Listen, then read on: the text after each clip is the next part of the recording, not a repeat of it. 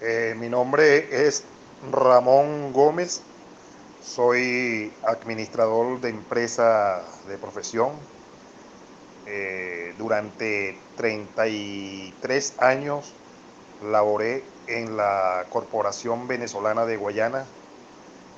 eh, donde me desempeñé como administrador de contratos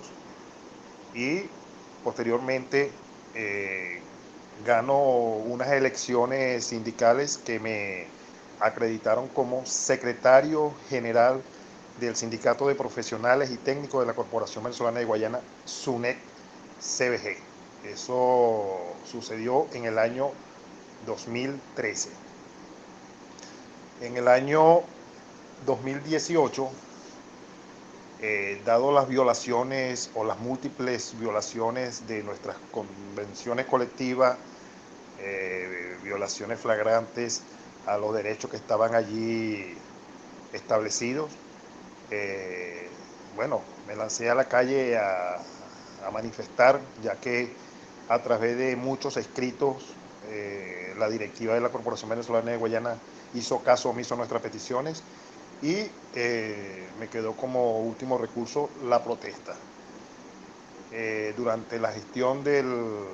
presidente de la Corporación Venezolana de Guayana, Pedro Maldonado, que por cierto nunca atendió ni siquiera una audiencia con nosotros, los directivos del sindicato y, yo como secretario general, eh, aplicó en contra mía una jubilación forzosa, ya que considero que es forzosa porque yo estaba en el pleno ejercicio de mis, eh, de mis responsabilidades, pues como secretario general del sindicato, eso fue en el año 2018, ya estaba en un proceso de elecciones, ya había elegido inclusive la comisión electoral y se lo había manifestado por escrito a, a la directiva de la Corporación Venezolana de Guayana y al compañero Noel Hernández, quien se desempeñaba como secretario de acta y correspondencia, le hicieron una, un despido injustificado,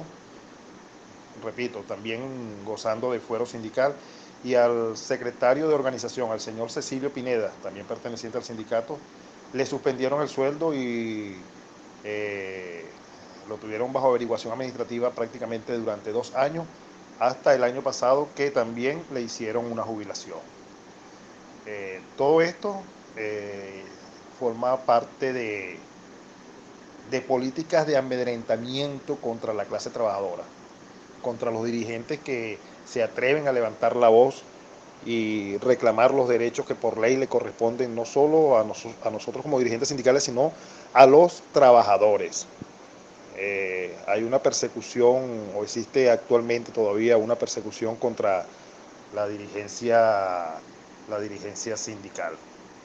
Eh, yo también eh, soy en estos momentos coordinador adjunto de la ITG, Intersectorial de Trabajadores de Guayana, donde su coordinador general es el,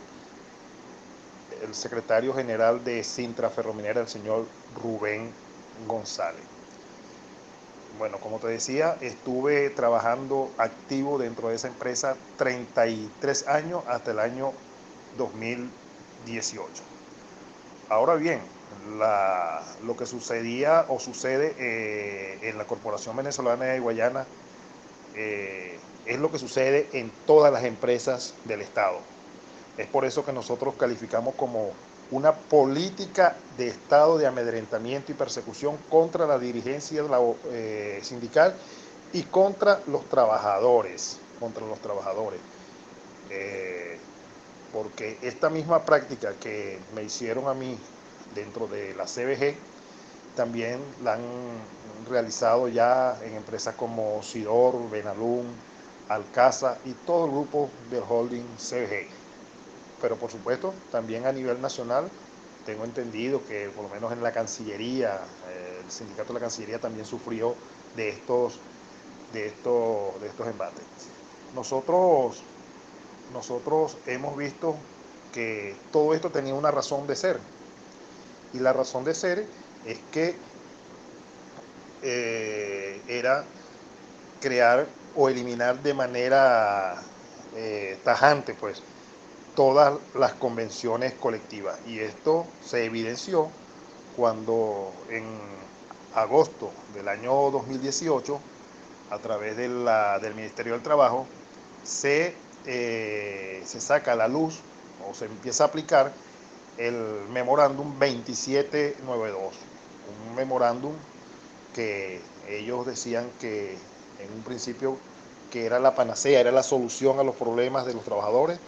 cosa que desde el principio nosotros nos negamos y dijimos que eso no era así